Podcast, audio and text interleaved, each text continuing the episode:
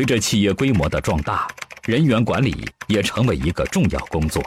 那企业要如何做好人事管理？我觉得一个企业，呃，所谓的人事管理，首先我们根据企业的规模。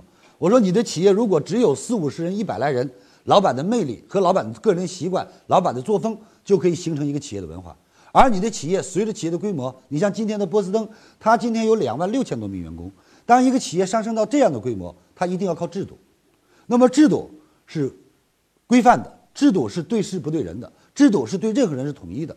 所以在一个企业管理当中，员工从入职那天开始，他就应该了解这个企业的文化，了解这个企业的所有的规章制度。然后当他了解了以后，他能接受，他真正的入职了，通过实习转正了，那么你就必须要去服从这一套制度。就像一个孩子，不管在社会上，曾经你喜欢留什么样头发，曾经你喜欢穿什么样的衣服，曾经你喜欢吃什么样的食物。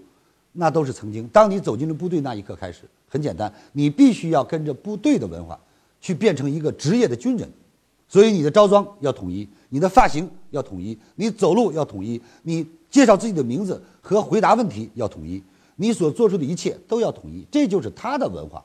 所以部队上，他是有他的企部队文化，企业有他的企业文化。所以一个企业，任何的时候一定是真正的要规范啊。当企业形成一定的规模。